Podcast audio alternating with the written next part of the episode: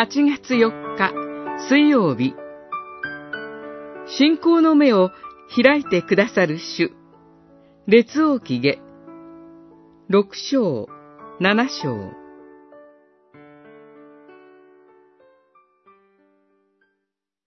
主が従者の目を開かれたので、彼は火の馬と戦車がエリシャを囲んで山に満ちているのを見た。六章十七節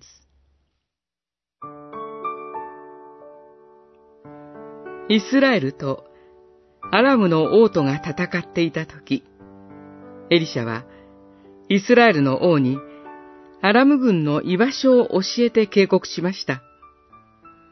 これによってイスラエルはアラブ軍との衝突を避けることができたのです。そのことを知ったアラムの王は、エリシャのいる町を大軍で包囲しました。軍隊に町が包囲されているのを見たエリシャの従者は恐れおののきます。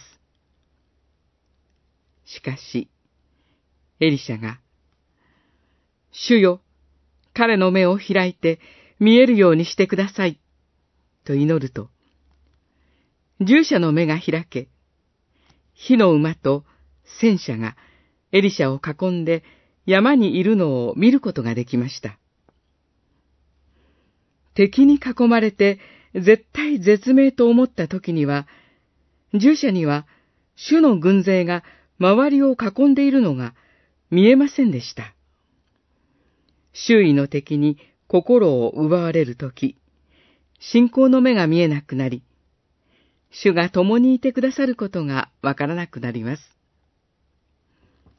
しかし、万軍の主はいつでも私たちを守ってくださっています。私たちにはそれが見えないだけなのです。